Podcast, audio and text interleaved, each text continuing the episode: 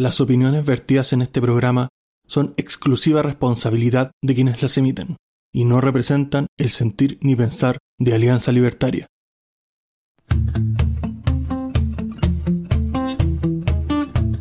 Muy buenas noches, bienvenidos al episodio 26 de esta tercera temporada de Libertad o Muerte y contamos con un panel estable pero también con un invitado y parto por él mismo. Desde los confines de nuestra patria asiste a nosotros un ex progre. ¿ah? Podría ser el ex progre 2 de la Alianza, tal vez, el señor Danilo Cruz. ¿Cómo está el día de hoy, Danilo? No, contento, contento en esta nueva instancia. nunca había estado en esta, en esta, ¿cómo se llama? ¿Cómo podría decirlo? Faceta de ustedes que es más dura, más eh, como en este podcast, claro, como en ese infierno. Está, está interesante. Así que Gracias por la invitación.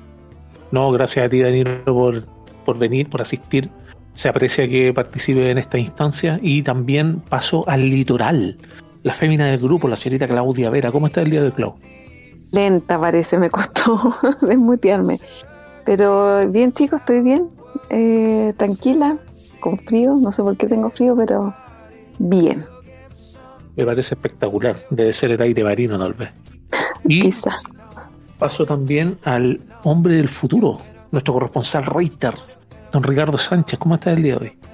Hola, hola, hola. Buenos días, buenas tardes, buenas noches, la hora que sea desde donde nos estés escuchando, de Arica Punta Arenas o más allá de nuestras fronteras. Hemos preparado un programa muy especial para ustedes. Esperamos que lo disfruten y se queden hasta el final del mismo. Muchas gracias. Gracias a ti también, Ricardo, por la participación. Y por último y no menos importante, el hombre detrás de la mesa técnica del programa, Don Infierno Cercano. ¿Cómo está el día de hoy, Jorge? Estoy, bien, estoy contento. Ayer tuve un programa entretenido en del Cultura y Libertad. Y bueno, hay que seguir nomás con la contingencia, estar acá en el país como todos lo sabemos, pero no hay que echarse a morir como dicen. Pues sí, bueno, si no fuera por los que no nos echamos a morir, esta Juan andaría. ¿ah? Lo mismo que cuando estaba la sopa china. ¿ah? Todos decían, no, si están todos encerrados. Mentira, bueno, había una gran cantidad de personas que todavía trabajaban. Para que los hueones que dicen que estaban encerrados tuvieran comida. Y como es de costumbre, perdón por ese descargo, ¿eh? como es de costumbre, pasamos al panorama internacional. Esta obra de arte que ya viene a ser como un cuadro de Dalí, de lo tergiversado, de lo cortado, de los pedazos que hay pegados por el mundo. ¿Qué caos nos tienes el día de hoy, Ricardo, al otro lado del charco? Efectivamente, y una de las primeras noticias con la que vamos a abrir nuestra pincelada internacional es algo que ha ocurrido en Rusia en medio del conflicto entre la guerra de Rusia y Ucrania. Rusia denuncia que ha sufrido un ataque con drones en contra de un edificio que pertenecía o pertenece a un centro de negocios y un par de buques que se encontraban patrullando en el Mar Negro. Un edificio del distrito de negocios de Moscú, que ya había sido blanco de ataque de drones el pasado fin de semana, fue alcanzado por un dron este martes. El ejército ruso confirmó haber repelido también tres drones ucranianos que se encontraban en el Mar Negro. Rusia frustró en la madrugada de este martes un nuevo ataque ucraniano con drones contra Moscú y algunos, y algunos distritos de la región de Moscú, según informaron las autoridades rusas. También tenemos que comentar que un médico muerto y una enfermera gravemente herida tras un ataque ruso en un hospital de Gerson. Un médico muerto y una enfermera gravemente herida fue el saldo que dejó un ataque ruso en un hospital de Gerson al sur de Ucrania. Según declararon medios como la DW, la agresión ocurrida en la mañana de este martes fue provocada por el fuego de artillería de tropas rusas situadas al otro lado del río de Dnier. A través del Telegram, el jefe de la administración militar de la ciudad, Roman Moskro, se refirió a lo sucedido. Y tenemos que seguir en nuestro periplo internacional, esta vez hablando de lo que ocurrió en Níger, donde Francia empezó la evacuación de sus ciudadanos tras las advertencias de Burkina Faso y Mali. El primer vuelo enviado este martes a París también incluyó personas de otras nacionalidades europeas. Seis días después del golpe de Estado en Níger, Francia inició este martes la evacuación de sus ciudadanos en el país, en medio de una situación que no deja de complicarse tras la dura advertencia de Burkina Faso y Mali de considerar una declaración de guerra cualquier tipo de intervención extranjera en la ciudad de Niamey. El primer Airbus acaba de despegar de la ciudad de Niamey con 262 personas a bordo, incluido 12 bebés. Todos regresan a Francia esta noche, ha señalado la ministra de Relaciones Exteriores de Francia.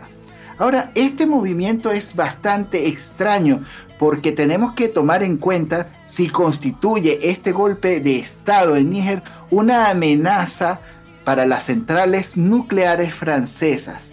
Y entre medio de toda esta situación hay un tema que también es muy particular con lo que está ocurriendo porque varios ciudadanos de este país han salido con varios panfletos dándole agradecimiento a Rusia, por lo cual tampoco se descarta que haya habido una suerte de colaboración entre, entre las autoridades o entre las fuerzas militares rusas y este movimiento insurgente que se ha tomado el poder en este país. Ahora tenemos que hablar de lo que ha ocurrido en China, donde ha sido reemplazado el comandante de la Fuerza de Misiles Nucleares después de haber sido destituido el ministro de Relaciones Exteriores. China expulsó al comandante de sus fuerzas de misiles, una medida que según los analistas tiene como objetivo garantizar la lealtad al líder Xi Jinping en el brazo militar que controla los misiles con ojivas nucleares que están apuntados a Estados Unidos y que jugaría un papel fundamental ante cualquier intento de apoderarse de Taiwán por la fuerza. Este movimiento pues es bien interesante porque da cuenta, recordemos que hace unos días también otro político, en este caso fue desaparecido y fue misteriosamente cambiado, o como China empieza a, posicionar sus fuerzas para prepararse tal vez de lo que podría ser el movimiento que intentarían pues para tomarse la isla de Taiwán. Y tenemos que seguir nuestro periplo internacional. Esta vez vamos a hablar del Líbano donde violentos enfrentamientos en el campo de refugiados palestino de Ein Helwe, donde la violencia se apodera nuevamente del mayor campamento de refugiados en el Líbano. Han fallecido 11 personas y 40 han resultado heridas, producto de enfrentamientos entre grupos rivales que continúan este martes pese al toque de queda declarado. Miles de palestinos temen por su seguridad, huyen de sus casas, pero no ocurren en, territorios palestinos ni en Israel, sino en la ciudad libanesa del Zaida. En el Helwell es el campamento de refugiados palestinos con mayor población en el Líbano y vive desde el sábado 29 de julio enfrentamientos armados que han causado al menos 11 víctimas mortales según informa Naciones Unidas. Este fuego empezó a engullir las decenas de calles del campamento cuando hombres armados asesinaron a un destacado miembro de una facción palestina denominada Fatah. Desde entonces, miembros de este grupo que aún gobierna Cisjordania con Mahmoud Abbas a la cabeza se han enfrentado a militares islamitas que residen también en el campamento. Y bueno, esta situación también es reportada por la ACNUR que se encuentra tomando pues la ayuda y la, y la atención a estas personas de este campamento en medio de esta crisis que aún continúa. Y ahora tenemos que ir, seguimos también en Oriente Medio y ahora tenemos que hablar de Irán, que ha desplegado nuevamente en las calles la policía de la moral para perseguir a las mujeres que andan circulando o que han circulado en, en este país sin usar el velo, que es costumbre pues de la religión que profesa este país. El cuerpo de seguridad encargado de obligar a las mujeres iraníes a que se pongan el velo, la policía de la moral, patrulla de nuevo en las calles de Irán, meses después que las características furgonetas blancas con una franja verde dejaran de verse en diciembre. Algunas autoridades del país dieron incluso a entender que su desaparición nunca confirmada oficialmente se debió efectivamente a los sucesos que tuvieron que ver con el fallecimiento de de esta mujer, Marsha Marni, que tenía 22 años cuando fue detenida por llevar mal colocado el velo islámico y que generó una oleada de protestas contra el régimen y que efectivamente pues llevó a que 500 personas fueran detenidas y que varias organizaciones se pronunciaran con respecto a esto. Y por supuesto las feministas en Mutis nadie dijo nada y aquí no ha pasado nada. Y bueno, ahora tenemos que hablar acerca de lo que está ocurriendo esta vez en Israel, donde varios manifestantes o centenares de manifestantes están bloqueando varias autopistas en una nueva jornada contra la reforma judicial. Manifestantes israelíes bloquearon autopistas y se congregaron el martes al exterior de la bolsa y de varios cuarteles militares de Tel en Tel Aviv en la última jornada de protestas contra las reformas que intenta hacer el primer ministro Benjamín Netanyahu.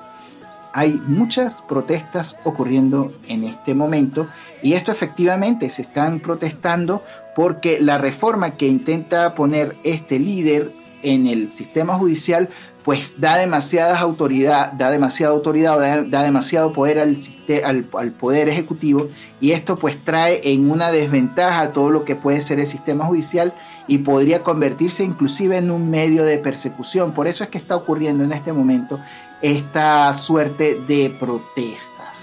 Y ahora tenemos que ir nuevamente o tenemos que venir a este continente donde en Nueva York están colapsados los albergues y refugios tras una masiva ola de inmigrantes que han llegado buscando trabajo a la ciudad de Nueva York. Cientos de personas han llegado a esta ciudad entre ellos migrantes de Venezuela, Colombia, Nicaragua, Ecuador, Senegal, Mauritania, Chad y otros países más que han pernotado frente al Hotel Roosevelt tras llegar el domingo a la pasada ciudad uniéndose a otros cientos de inmigrantes que han llegado y que están haciendo cola frente a este edificio de la calle 45 que también es un centro de procesamiento o un centro de ayuda a estos inmigrantes que protestan bajo la voz de queremos trabajar. Recordemos que en este momento el Estado de Nueva York tiene una ley que permite que las personas que solicitan asilo sean atendidas de forma gratuita por esta ciudad. Y esta, esta ley pues ha llevado una suerte de batallas judiciales donde los hoteles y el gremio del turismo ha protestado porque el Estado ha usado sus espacios para recibir estos migrantes. Y esto también ha llevado a una oleada de incomodidad donde las personas no han podido hacer uso de los hoteles, los hoteles los están usando los inmigrantes, el Estado está demandando, o sea, los, los dueños de los hoteles y los usuarios de los hoteles están demandando también al Estado, pues porque no se da abasto para recibir esta ola gigante de emigrantes en este país. Y bueno, tenemos que continuar esta vez para finalizar nuestro gran periplo internacional en Colombia, donde han formalizado nada más y nada menos que al hijo de Gustavo Petro, quien en este momento es investigado por el, por el delito de lavado de, de dinero. Nicolás Petro Burgos, el hijo del presidente colombiano Gustavo Petro, fue procesado el domingo tras ser detenido por lavado de dinero. En un juzgado de Bogotá formalizó este domingo al hijo del presidente Gustavo Petro y a su ex esposa Dayanuri Vázquez, arrestados por el posible delito de lavado de activos. Un juez decretó como legales los procedimientos llevados a cabo el pasado sábado en sus lugares de residencia en, Barranquilla, capital del Departamento del Atlántico, donde fueron trasladados ayer mismo en un avión a Bogotá, a lo cual también el presidente Petro ha declarado que no va a intervenir en el proceso judicial sospechoso, pero le desea fuerza y le dice a su hijo que no va a intervenir en el proceso. Ahora queremos saber qué, son estos casos misteriosos de lavado de dinero, qué se, qué se está juzgando. Estamos hablando de 600 millones de pesos, aproximadamente unos 135 mil dólares del día de hoy, que también supuestamente fueron donados a la campaña del padre para la presidencial en Colombia. Entonces este caso pues es muy sospechoso, levanta muchas suspicacias y está en este momento siendo juzgado por el sistema judicial colombiano. Bueno muchachos, esto sería lo que tengo que comentarles. Los micrófonos son suyos. Muchas gracias. gracias a ti Ricardo por el, por el análisis internacional, en este caso la actualización internacional. Y aquí partimos de inmediato con nuestra pauta, que es un poco más movida y tiene que ver con esto que estábamos viviendo del caso fundaciones y, todo lo relacionado que nos tiene hasta el cansancio. Yo creo que el sido se nos acabó, pero hay unas declaraciones del ministro de, Justicia que hace las veces de, de vocero, ¿ah? ¿Cómo defienden a la, a la señora esta que no se le mueve un músculo de la cara, la Camila Vallejo, por sus opciones presidenciales, creo yo? La, el cararrajismo aquí es, pero exorbitante. El ministro Cordero dijo que ellos eh, eh, tenían que hacer un, curso de, probidad y la Contraloría salió a indicar o a aclarar esa información relacionada a que los representantes de este gobierno, los integrantes de este gobierno, no habían asistido por problemas de agenda, es decir, desecharon el tiempo para poder ir a este curso de probidad. A todo esto no sé si es necesario un curso de probidad para hacer algo que sea moralmente detestable. Así que ahí parto de inmediato contigo, Claudita, respecto a qué opinas tú de este, de este curso básico de probidad que sale ahora y cómo el gobierno está intentando con todas estas cuestiones, incluida la reforma tributaria, que la, la disfrazan con pacto fiscal, de dejar atrás el caso Fundaciones, que uno de los escándalos yo creo que yo creo que entra en la repisa de los más grandes que ha tenido nuestro país. ¿Qué piensas tú? Eh, no sé si será necesario ese curso de probidad, no sé si será tan así también. Yo creo que serviría un curso para ver cómo se tratan las platas fiscales, qué es lo que hay que hacer, eh, cómo comportarse, eh, la documentación o el trámite, cosas así, me imagino que podría ser. Pero clases de probidad, no sé qué onda, no, no, como que no, no me cabe. O sea, yo hago un curso de probidad y me convierto. no sé, no entiendo. No como, como las clases de ética. ¿ah? Claro, eh, te dan una clase de probidad y ya eh, te conviertes en buena persona, ya no robas, ya todas esas cosas, lo encuentro sumamente ridículo. Y no sé si salieron, yo creo que es lo que dicen en Sin Filtro, que viene, viene una orden de alguien que les dice, ¿sabéis qué? Digamos tal cosa. No, es que no se hizo el curso o no, o sea, que parece que es un error, ¿cachai? Cambiar el, lenguaje. Pero curso la minuta. alguna cosa. La, exactamente, la minuta. Eh, ¿Qué es lo que tenemos que hacer ahora como para que bajen los ánimos? Lo mismo que lo que tú decías de la Camila Vallejo. O sea, yo no puedo creer que exista una mujer tan cara de raja. ¿Cómo puede mentir de esa forma? De hecho, me gustó, no sé si ustedes vieron, o sea, yo vi una parte nomás de del programa que hace el Chilevisión, eh, donde el Mansur la dejó pero callada, callada, callada. O sea, le, le contrapreguntaba, le hacía una pregunta, después le contrapreguntaba y la mina no sabía qué decir. O sea, quedó atrapada.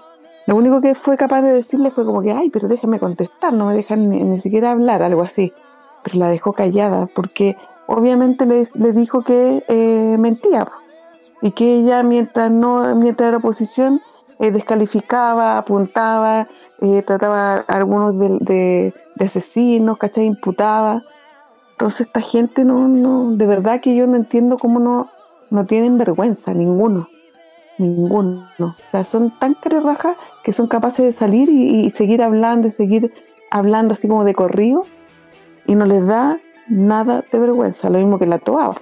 ¿Cachai? Se ha ido contra su misma gente de su conglomerado diciendo que, ay, no, nosotros salimos a defender, a poner la cara, mientras otros le han dicho que es un gobierno de mierda o que realmente sienten vergüenza de este gobierno. La verdad es que lo único que no tienen vergüenza son ellos. Sí, sí, de hecho esa falta de moral que tiene esta persona es algo necesario en la política alguien que quiera entrar a la política, yo creo que lo primero que tiene que hacer echar a su mochila es la moral. Sacársela un poco y echarla a la mochila, porque ese juego es muy sucio. Se también. Es que, por eso te digo, por eso te digo, que cuando carecen de moral, cualquier crítica que se le hiciera, por ejemplo, eso que dices tú, que como que se sintió encerrada la, la tipeja esta, eh, da exactamente igual. Les da igual.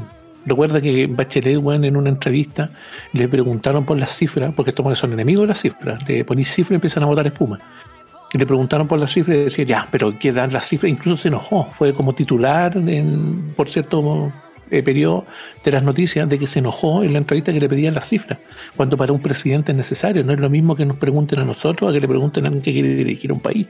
Y ese es un problema grande que tienen y claro, esta amoralidad que ellos tienen eh, muchas veces les sirve de base para sacarse políticamente lo que estamos hablando, porque el caso Fundaciones no tenemos que olvidar que es algo político, porque jugaron muy a ras con lo legal.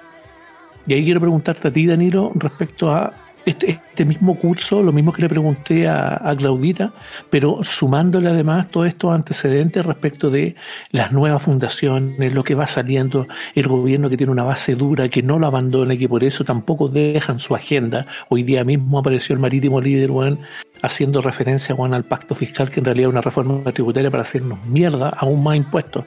Estimados auditores, si usted no ha sacado la cuenta, regla tres simple. Dos meses trabajamos para pagar impuestos. Eso es esclavitud. Aquí en la quebrada de ají. ¿Qué tienes para decirnos, Danilo, respecto a esta parte del curso básico de probidad y todas estas sandes? Que yo creo que hoy en día ya no les hace tanto o no les molesta tanto eso, el poder hacer un curso de ética. ¿Cachai? A mí eso fue lo primero que se me vino a la cabeza cuando hablaron de que faltaba hacer como un curso como cuando uno entra a la minería, tú haces un curso de seguridad, ¿cachai? Y te dicen, eh, ponte casco, usa zapatos de seguridad y no tenéis que robar. Como que eso les faltó, ¿cachai? Para, para o decirles no hay que hacer desfalco eh, o no hay que robar las platas públicas. Entonces aquí es donde yo me pregunto, ¿ahora les parece tan descabellado el hacer un curso de ética? ¿Cachai? Eh, la gente se está dando cuenta, se está dando cuenta que, que ya esta cuestión es, totalmente una chacota.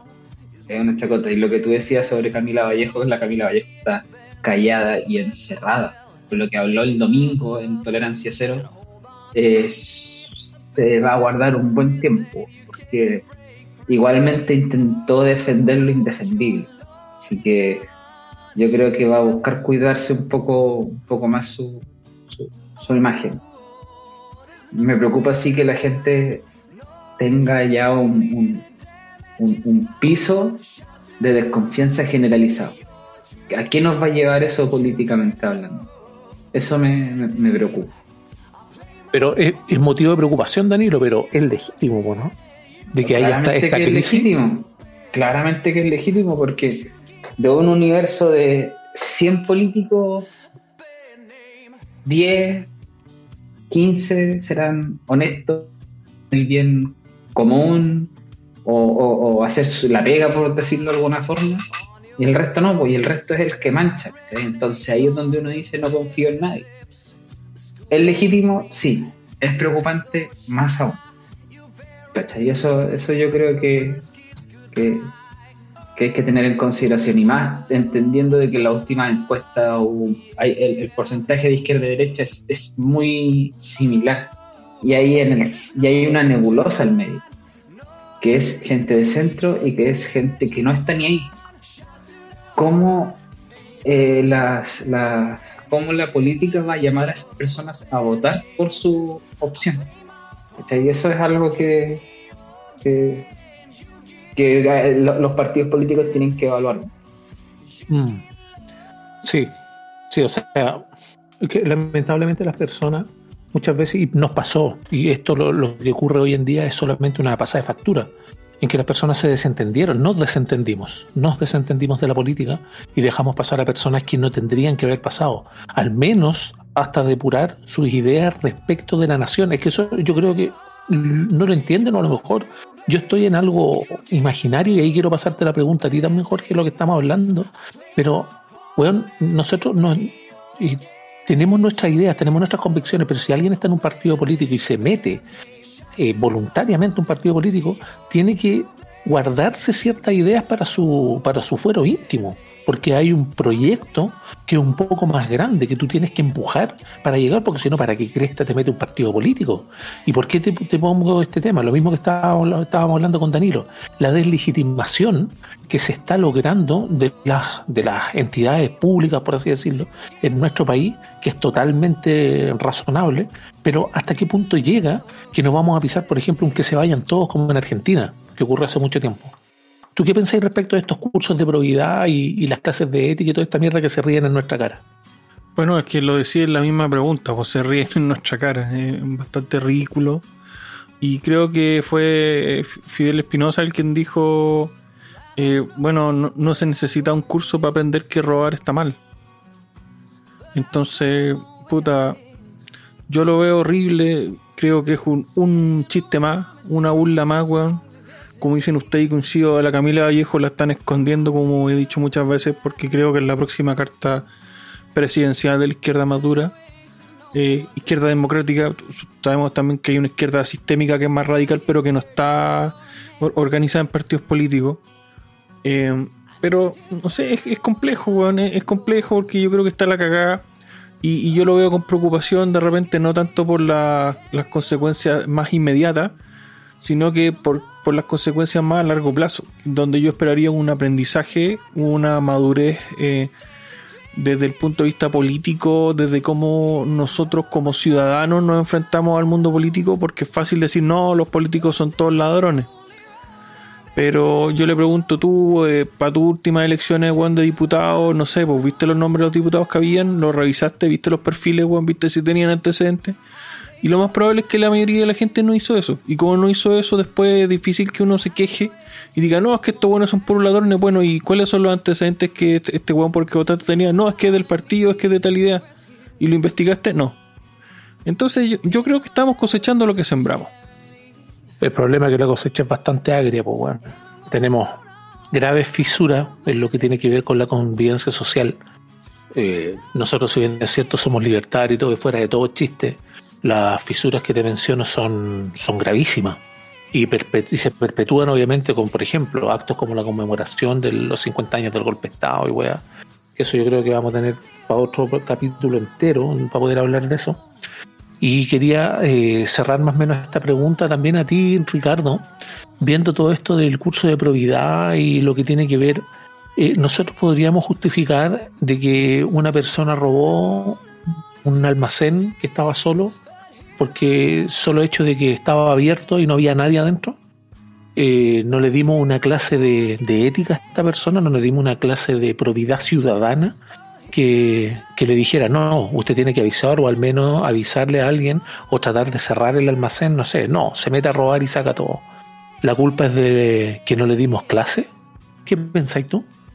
Es que estamos viviendo una suerte de crisis de la moral y esto está ocurriendo en muchos países de América Latina, donde tú tienes que ver que la gente está acostumbrada a tener una suerte de vigilante, así como papá Estado mamá Estado, que está pendiente de que no hagan eso porque esto es malo.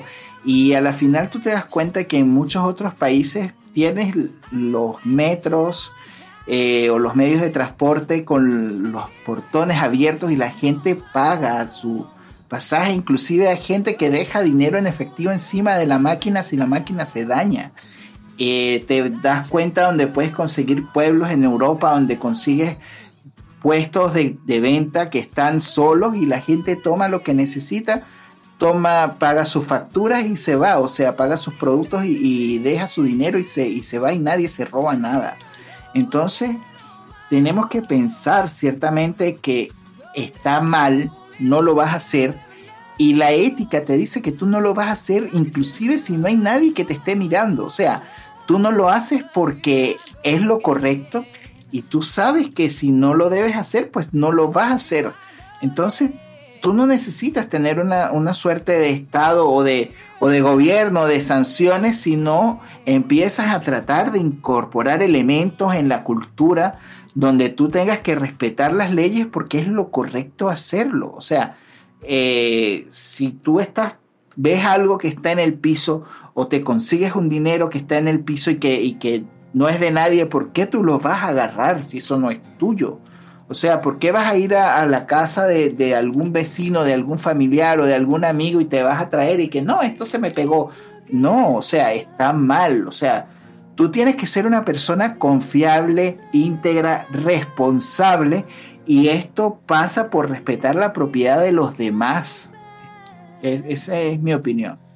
Ah, lo que tiene que ver con estos principios cuasi estoicos, eh, parece chiste tener que estarlos replicando o analizándolo en un ambiente que se supone eh, somos todos adultos y tiene que ver obviamente, con, todo lo de la, infantilización y otras cosas que, que sufren nuestra sociedad, que se ha dicho en este programa, lo ha repetido Jorge hasta el cansancio, y se apoya, obviamente, porque es así. Tenemos una infantilización tal que ha ascendrado, pero a niveles exorbitantes, lo que tiene que ver con el, el narcisismo de cada persona. Y eso provoca que todos estén mirando el ombligo y no miren al, al alrededor. Vivimos en la sociedad más interconectada y más culturizada, refiriéndome a Internet, de la historia. Sin embargo, es la más amedrentada y la más atemorizada. Y eso nos tiene que dejar alguna lección. Ahora, eh, lo que tiene que ver con este, también hago el link ahí, te puedo preguntar a ti, Claudita, respecto de las mismas enmiendas que se han subido al anteproyecto de constitución. A mí me deja para pensar, y aquí voy a exponer una idea que es, eh, es personal, obviamente, que no los puede, obviamente, representar a todos ustedes, pero estas enmiendas fueron un poco más de mil, mil enmiendas al, al, al anteproyecto de los especialistas en, en la Constitución. Eh, ¿Qué pasa con todas estas con todas estas enmiendas que nos dirigen a un Estado social de derecho y bueno se menciona el social democrático de derecho, pero ¿qué tiene que ver con este estado de bienestar que se busca alcanzar? Puesto que nosotros vivimos una democracia y no es más que una ficción en la cual todos piensan que pueden vivir a expensas del otro. Dos más dos son cuatro, los recursos son ilimitados las necesidades son ilimitadas, obviamente no va a alcanzar. ¿Qué piensas tú respecto de las enmiendas que se propusieron? ¿Ves algo malo? ¿Ves algo bueno? Dinos, por favor. Eh, yo no las he leído todas. Leí algunas del Republicano.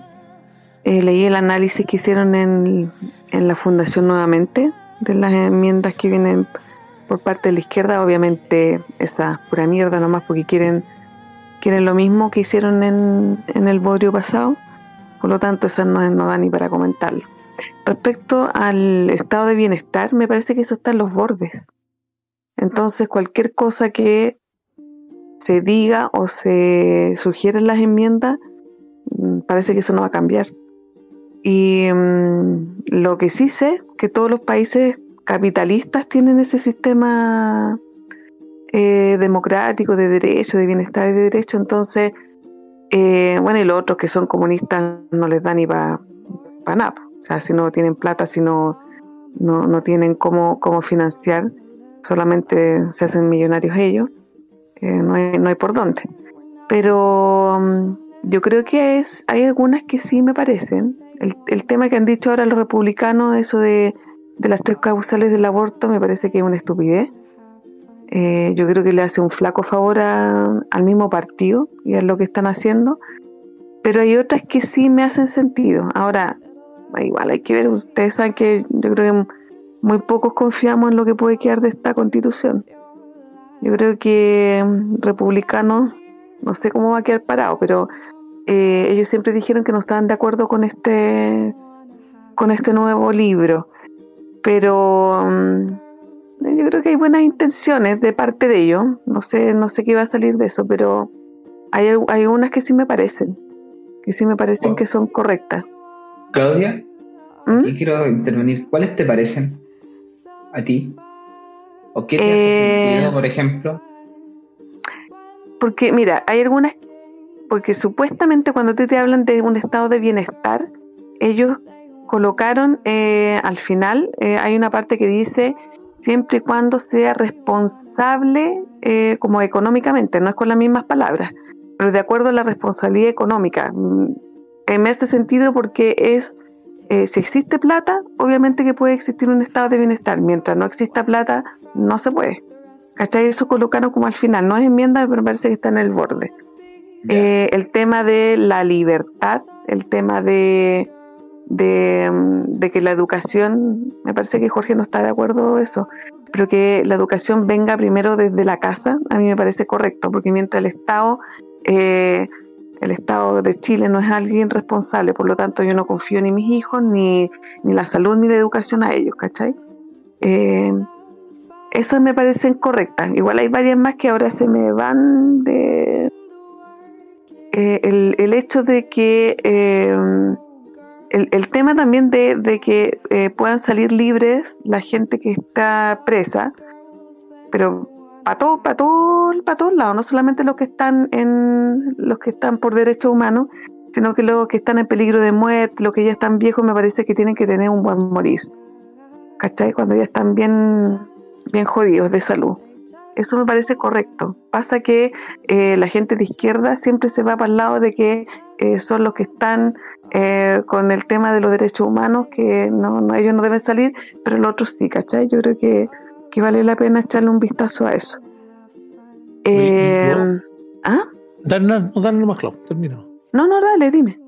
No, es que- yo quería hacer, es que yo quería hacer un punto como para enriquecer eso, lo mismo que te preguntaba Danilo, y quiero dejarle un dato, porque aquí solemos olvidarnos de los datos, y yo sí estoy de acuerdo, por ejemplo, con tener cierto eh, encontramismo, porque se, se vota a favor o en contra, ahora le cambiaron el, el título de la canción, pero recordemos que este proceso, el actual proceso, que estamos hablando de las mil y tantas eh, enmiendas, y ahí quiero preguntarte a ti, Danilo, después si es que has tenido alguna oportunidad de leerla al menos, haciendo las veces como de, de preguntarte lo mismo que le dijiste a Claudia tú, pero recordemos que cerca del 35 más, 35,2, 35,3% del padrón, que son un poco más de 5.300.000 personas, se restaron y fue cerca de un tercio del electorado que se restó de iniciar este proceso.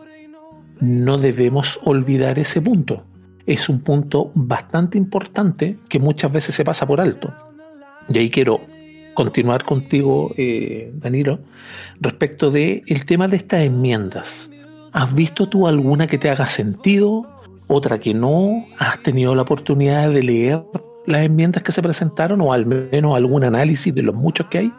No, así como hacer un análisis de las enmiendas actualmente, no, no, he estado bien alejado respecto a, a, a esto, ¿cachai?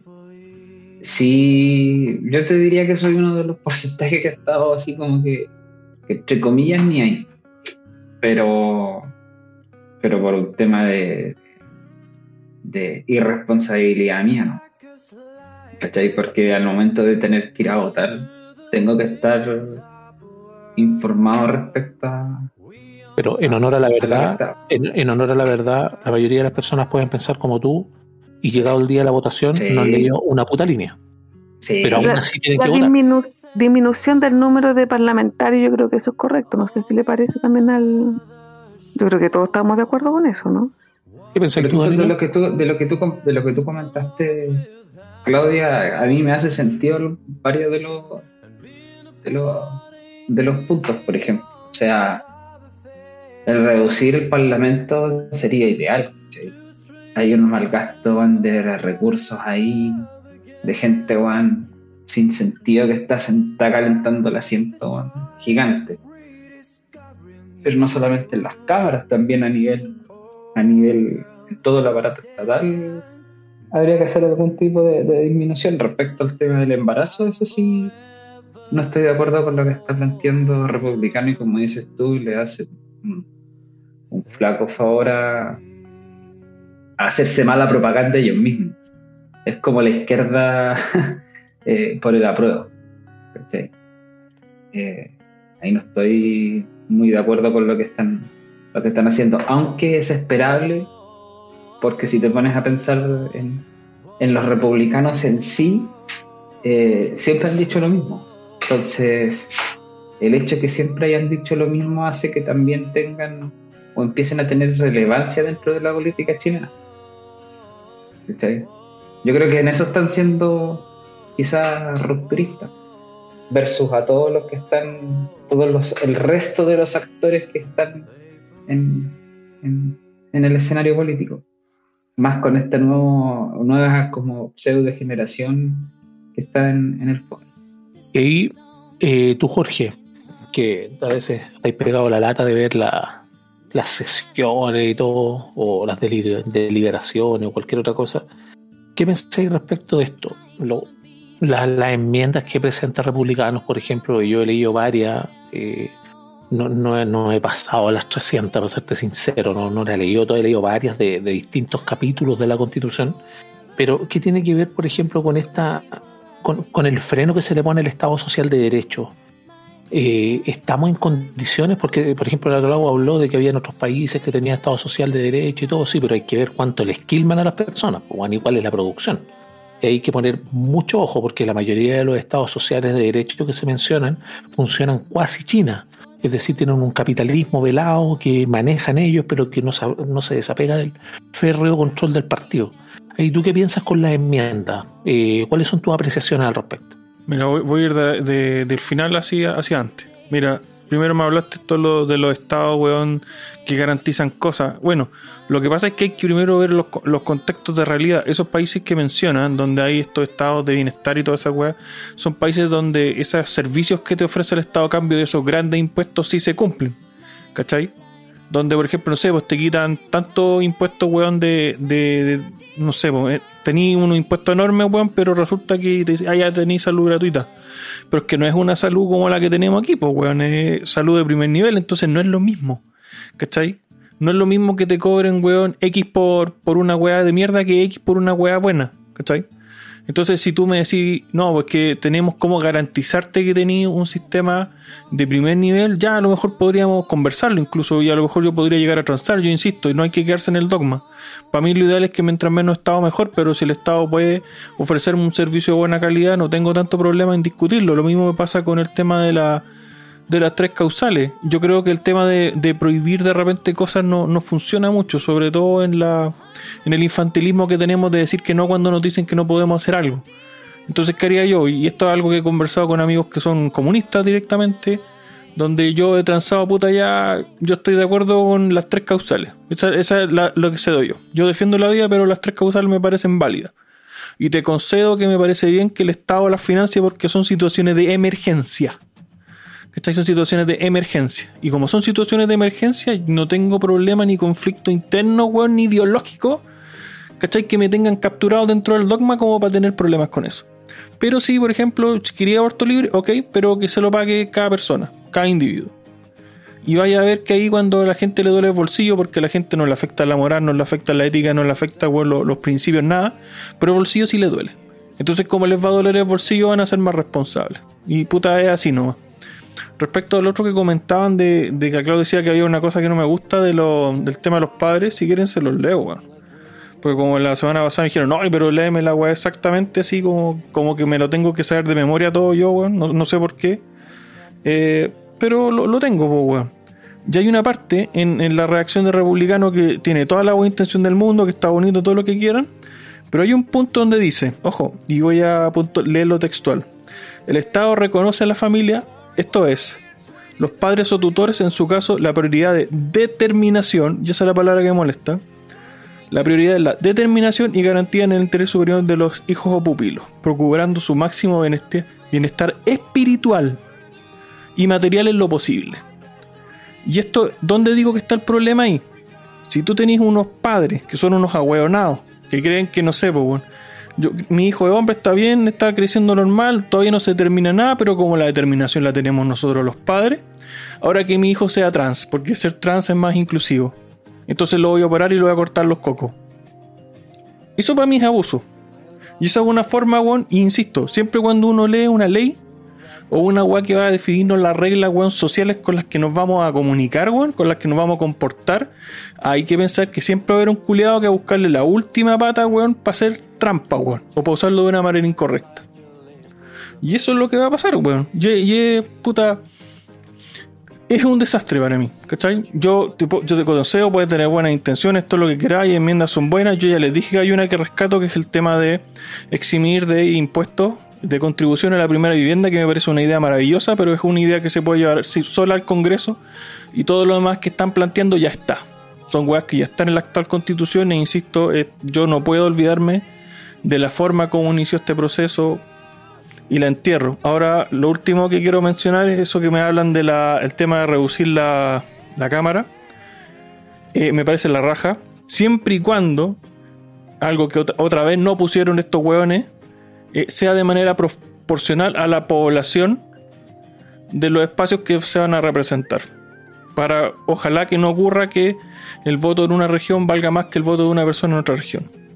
Los temas de la proporcionalidad son los que a veces se pasan a llevar, sobre todo cuando se eliminó el, o sea, cuando existía el, el binominal, que es lo que se reclama actualmente para poder haber dejado la ampliación de los, de los representantes y que aún así haya menos calidad política, por así decirlo. Ahora, lo que tiene que ver, estimado auditor, y paso el tiro contigo, Ricardo, pero no puedo abstraerme de decirle respecto a esta infantilización que hablamos, a lo que yo en tono casi de, broma le dije al Danilo respecto a que muchas personas van a pensar así, hoy sabéis que no lo leí en realidad, pero puta, estoy con el lápiz ahora en la, en, la cabina y tengo que votar. Y voy a trazar una línea, weón, y, la línea sería igual que pasarme, weón, la uña por el culo, porque en realidad no estoy haciendo nada productivo, más que, weón, sacarme un sentimiento del momento respecto de, ah, fui a votar. Pero claro, no sabemos. decir, ¿qué weá hago? Así como claro, claro. Entonces, ¿por qué lo digo? Y no, obviamente no, no va dirigido a ti, Danilo, porque es un excelente ejemplo el que pusiste, porque muchos pensamos así en muchas ocasiones de la vida. Pero dejemos el infantilismo. Recuerden que la libertad hoy en día ha sido subordinada a tres especies de valores que nos están imponiendo a fuerza. Y eso es lo que tenemos que erradicar estos tres valores, en comillas bien grandes, tienen que ver con la diversidad, que no es un valor, es un hecho, porque ya existe, estimado progre. No tiene que ser un valor. Lo que tiene que ver con la seguridad, esto de las universidades que tienen lugares seguros u otras cuestiones para no pasar a llevar las sensibilidades de cada persona. Pico, perdón, la seguridad la diversidad, que como les decía no es un valor sino un hecho, y lo que tiene que ver con el derecho a no ser ofendido. Si tú te ofendes, es tu culpa. La otra persona puede proferir muchas cosas, puede decir muchas cosas. Pero como hablamos, y les invito también a los auditores a ver el libertad, o sea, el cultura libertad, perdón, de esta semana, eh, hablamos también, tuvimos una, una, pequeña discusión sobre esto de cuál es el problema en que alguien diga algo o si tenemos que censurarlo antes. Porque si tenemos que censurarlo antes, entonces ¿dónde pintamos la línea para empezar a censurar? Y ahí es donde el problema que ha ido como una, como una avalancha creciendo hasta ahora. Pero para no quitar más tiempo, eh, Ricardo, ¿tu opiniones respecto a esta, a esta enmienda? ¿Nos van a cambiar la constitución totalmente, pero con los marcos legales a punta de enmiendas? ¿Qué pensáis tú? Bueno, sabes, Oso, que lo que están redactando ahorita puede ser que muchas cosas que están presentando tienen buenas intenciones, como lo que están diciendo, por ejemplo, de reducir el número de parlamentarios, o hay cosas que parecen estar disfrazadas de, de algo interesante como el derecho preferente, o muchas cosas que están presentando, pero es que el problema es que todo este proceso está supeditado a lo que son los mismos 12 bordes.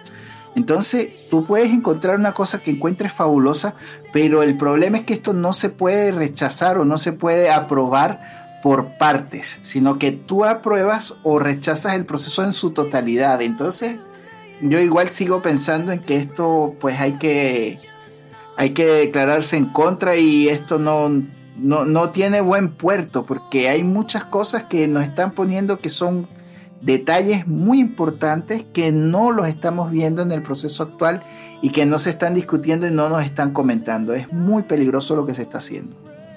Sí, de hecho hay algunos visos de constitucionalizar, por ejemplo, el sistema de, salud, el sistema de pensiones, y hay, hay, distintas cosas que hay que analizar. Obviamente esto no da para corto, da para bastante más largo, pero quien quiera hacerse una idea respecto de los análisis que haga cada, cada cual un medio u otro, eh, en realidad está muy equivocado. Tome la decisión usted y para eso hay que hacer la pega, hay que hacer el trabajo, porque lejos de lo que podamos hablar también, incluso nosotros, son meras opiniones que tenemos, pero tratamos, tratamos de hacerlas lo más fundadas posible. Si ustedes se han fijado, los que no saben dan su opinión personal, pero queda claro. Nadie dice, no, es que dijo esto, dijo esto. Incluso Jorge se tomó la tarea de obtener alguna enmienda de lo que había visto y la obtuvo. Lo mismo podemos hacerlo todo, estimados auditores. Eso es lo que tenemos que hacer, tomar nuestra responsabilidad.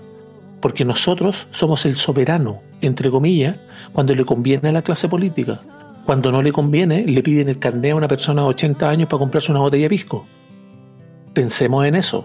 La infantilización que nos están metiendo a la fuerza en la cabeza y las futuras generaciones que la están haciendo pasar como unos putos borregos que dejan la cagada todos los días en los liceos eh, queman micro, hacen un montón de, de brutalidades dentro de, un ambiente escolar. No saben limpiarse el culo y están haciendo huevadas como si fueran grandes, weón. No tienen la más mínima idea de lo que significa una sociedad o respetar una opinión de otra persona. ¿Por qué no? Acá las personas pueden incluso hasta morir.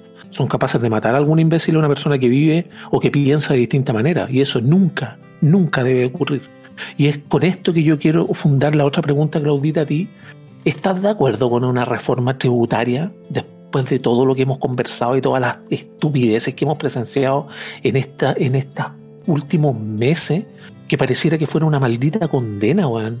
Pareciera que llevaran cinco años hablando de las fundaciones, diez años el, el intento de gobierno que tenemos. ¿Qué pensáis tú respecto de una reforma tributaria? O sea, nunca, jamás voy a estar de acuerdo con una reforma tributaria. Menos con el nivel de desfalco que hay en este gobierno. Menos. Menos. O sea, no se justifica para nada. Imagínate cuánto, cuánta plata ya va desfalcada. O sea, creo que van como 14 mil respecto a lo que dijo la Contraloría. Pero mucha más plata. Mucha más plata. Y, y, y tirada, ¿cachai? Tirada. Es como que se desperdició, es como que la botaste a la basura. ¿Cachai? y además tienen la patudez de hablar de este pacto fiscal. No, es que la PGU, es que hay que financiar. O sea, ¿quién les cree eso? ¿Quién les cree eso cuando eh, le dieron eh, eh, una pensión de gracia a todos estos hueones de la insurrección? Que es una, una pensión más alta de la que recibe un jubilado que ha trabajado. ¿Cachai? Que esa hueá es, es, es, un descaro, es descarada, no tienen vergüenza, ¿cachai? No, si los hueones, no, no, no, no, no, yo, de verdad que yo no encuentro palabras para definir a este gobierno. O sea, yo, yo creo que este gobierno está terminado. Son- lo único que no se han dado cuenta son ellos. Son ellos. Y Marcel, creo que Marcel, no sé si vieron la noticia de que eh, tiene al, al Briones. Le dijo, Briones, ven para acá, ayúdame con el pacto fiscal. Yo, No, yo no sé cómo, yo no sé cómo el Briones se presta para eso, de verdad. Yo no sé cómo, porque no hay, o sea, yo no creo que no hay ni- ningún punto de encuentro. No, no, no podía hablar de esto. O sea, déjalo para el último año y para el último hablo, para el último año patealo, ¿cachai? Pero no se puede hablar de pacto fiscal en este gobierno. No, es un descaro, ya es, es una, es una, no sé, falta de respeto a toda la gente. De verdad que no, no, no, no. Yo considero que llevan bastante tiempo, Claudita, faltándonos el respeto. Y de hecho lo que tú decís del gobierno está determinado, yo soy bastante sombrío ¿ah? en mis vistas porque me he dado cuenta que cuando tú crees que se puede estar peor, llega a un nivel más bajo. Y yo pienso que no es el gobierno el que está terminado, somos nosotros los que estamos terminados. Y me refiero con nosotros, si está escuchando algún imbécil que, que está en contra de nosotros, que amigo hater, nos ayuda mucho, eh, eh, me refiero a todas las personas que no detentamos cargos de poder ah, pero que somos la que somos que somos la masa porque lamentablemente ellos llegaron ahí. Ellos están pilotando un avión que pasaron de, de ir caminando por la calle y en realidad de no hacer nada pues bueno estamos claros a pilotar un avión sin conocer siquiera cómo bajar el puto tren de aterrizaje. Y ahí es donde tenemos el problema considero. Y quiero sí establecer algo en relación a los, a los tributos. Hay un hay una de las enmiendas que me gusta a mí de republicano que tiene que ver con el impuesto al patrimonio, porque ellos colocaron, estableciendo, entre abro comillas, la ley no podrá en caso alguno establecer tributos que graben el patrimonio de las personas. Esa parte me gustó, pero tiene que tener cierta certeza dentro de la disposición del cuerpo legal. Y ahí es donde falta un desarrollo más. Y me Oye, gustaría ver el Libertario. determinado. Dime. Déjame hacerte una pregunta porque ahí noté una inconsistencia al toque. Es que siempre y cuando no graba el patrimonio, dijiste. ¿Cierto? Eh, establecer tributos, eh, no podrá en caso alguno establecer tributos que, gra- que graben el patrimonio de las personas. Es que todos los tributos eh, graban el patrimonio. Porque tu plata es tu patrimonio. Sí, pues, pero cuando tú llegas al patrimonio, efectivamente tú ya grabaste. Y, y eso es lo que se queja ahora, pero ahora más encima tenía un impuesto sobre eso. ¿Cachai? Te están doble tributando, por así decirlo. A eso me refiero, con esa doble, con esa doble tributación al menos estoy, por eso decía que no está claro, porque hay que tener ciertas certezas dentro de ese cuerpo. No vamos a poner técnicos, pero eso es más o menos lo que se requiere, ¿cachai? Pero ahí quiero pasar a Danilo respecto a qué piensas tú en tanto a los a los a esta reforma tributaria, a que nos suban los impuestos, a que sigan subiendo los impuestos con todo este clima actual políticamente, políticamente hablando que hay. Tengo entendido eh, de lo poco que escuché de su de su ¿cómo es que se llama? De este discurso es que como que avisó el que se va a hacer un acuerdo que claramente el trasfondo es aumentar los impuestos. El tema es, y muy bien lo dijo, ¿cómo es que se llama? Guillermo. Eh, tanto, lo dijo tanto en la mañana como también en Sin Filtro. ¿Con quién hicieron el acuerdo? ¿Con quién hicieron este este famoso acuerdo por los necesarios, pues, Juan. Estamos metidos en un proceso constitucional. estamos metidos en un proceso constitucional que también se hizo entre, no sé, dos paredes, tres paredes, cuatro, no sé. Lo mismo que se quejaban estos mismos, Juan. Perdón, ¿no? No, sí, está, está, bien, te lo concedo. No, pero es que es así, pues, bueno, o sea, ¿con quién hicieron este acuerdo? No se han sentado a conversar con nadie, no, no, no han buscado las vías políticas para poder eh, llegar a realmente un, un acuerdo. Entonces, nuevamente es una imposición, nuevamente solamente se busca tirar un salvavidas a un gobierno que se está ahogando. Eso es lo que yo creo que es un salvavidas y, venta de humo, de que las cosas van a mejorar y que quizás en esto se puedan cumplir ciertos hitos que se proyectaron en este gobierno. Y llega a dar risa, ponte tú la cantidad de casas que prometieron y ya van en menos de la mitad. O, no sé, la promesa que se le hizo a los estudiantes de la condenación del CAE, o la promesa de la deuda histórica de los profesores. Es, es, solamente una venta de humo. Sí, Dani, lo puede ser ahí una venta de humo y hay una parte que me preocupa mía, y que tiene que ver con lo que decía Luis Silva, el, republicano que está en el Consejo, que dijo en una, en una entrevista que él espera que se les pueda identificar a través de su enmienda. Y ahí quiero hacerte la consulta a ti, Jorge, respecto de la, la reforma tributaria en relación con lo que tiene que ver con esta negociación, por así decirlo, de enmienda dado que el Partido Republicano por sí solo no puede imponer alguna de las enmiendas, o la mayoría, o las más complejas, por así decirlo, y tienen que negociar obviamente con Chile fuimos, perdón, Chile vamos, o cualquier otra cosa. Eh, ¿Qué piensas tú respecto de esta reforma tributaria? ¿Se puede ver anclada tal vez a, estos, a, este, a este Consejo Constitucional de alguna manera? Hoy día no, hoy día no hay forma de pasar una reforma tributaria. Primero porque lo que corresponde es que esperen el año que corresponde, dado que se les rechazó la reforma tributaria que intentaron tirar y no empezar con, con weas así por el lado a, tratar de meter una reforma tributaria que no se puede llamar reforma tributaria. Y sobre todo con el, con el caso de los escándalos, con el caso de la de los robos de la fundación y toda esa weá, no, no hay moral, no hay voluntad y yo creo que se vería mal incluso para cualquiera que esté de acuerdo con hacer una reforma tributaria que lo que va a hacer sí o sí es subir impuestos o sea, cobrarnos más plata después de que se han robado tanta plata, es como yo creo que no es el momento y creo que esta weá va a salir horrible.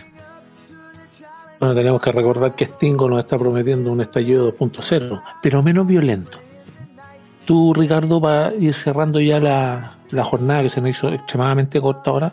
¿Qué piensas tú respecto de, de la reforma tributaria disfrazada de pacto fiscal? Bueno, imagínate, esta reforma tributaria es simplemente más dinero para las manos porosas de los políticos, es más pobreza, más pago, el pan más caro, los recursos más caros, probablemente cuidado el transporte más caro, porque ¿qué sucede? Cuando el Estado empieza a gastar más dinero, se hace más pesado de poderlo sostener. Entonces, en la medida que estos políticos siguen tirando el dinero que no les cuesta nada, porque recordemos, pues, cuando un privado comete un error, una empresa quiebra y esa empresa va a la quiebra. En cambio, cuando el Estado pierde dinero, pues simplemente ah, no se pudieron cumplir los objetivos, nadie hace nada, nada pasa. Y al final es dinero perdido. Entonces, no podemos permitir que el Estado siga despilfarrando dinero, viviendo como parásitos de nosotros, eh, los ciudadanos que estamos trabajando y que estamos sosteniendo este país para que esos imbéciles puedan seguir en sus poltronas pensando cuál lencería se van a comprar. Esto no puede seguir así. Gracias. Efectivamente. Y esa, ese robo que hacen, weón, es pero atroz, atroz.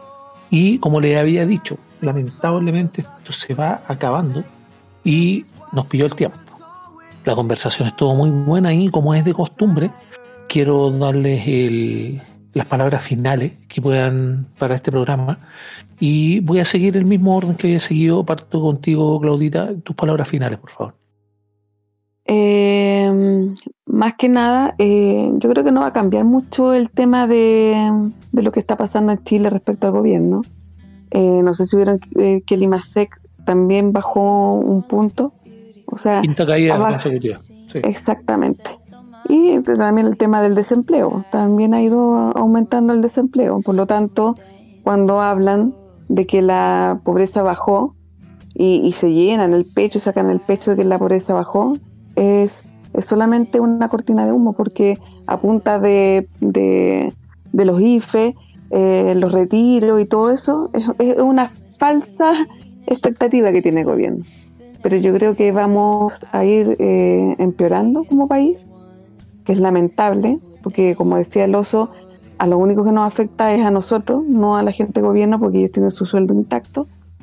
Por lo tanto, es preocupante lo que está pasando y y fíjate que me alegro lo que le están pasando ahora a ellos, a los de la altura moral.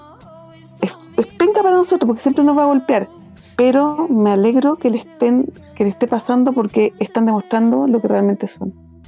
Eso, chiquillos. Y espero que para, para la otra semana tengamos, bueno, no sé si vamos a tener buenas noticias, pero espero que nosotros eh, saquemos algo limpio de todo lo que está pasando. Y eso se obtiene pensando, criticando, conversando, debatiendo Claudita, tal como lo vamos a hacer nosotros. Esa es la idea. Y sigo con nuestro invitado desde las tinieblas de Mordor. Don Danilo, sus palabras finales, por favor. Viva el progresismo. Eh, gracias por la invitación. Eh, estuvo bastante interesante la conversación eh, oso libertario. no había estado en este, en en este programa.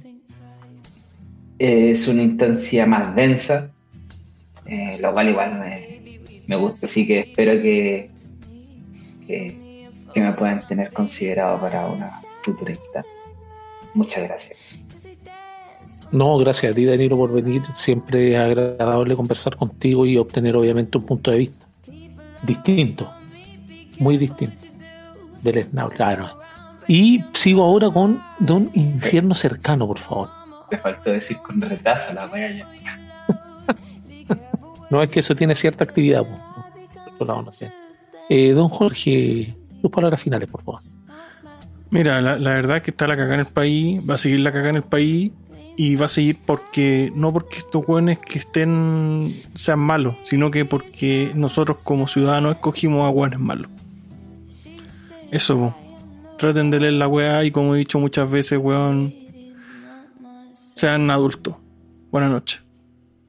Efectivamente, dejemos infantilismo. No va a llegar la caballería, no va a llegar su mamá a salvarlo, estimado auditor.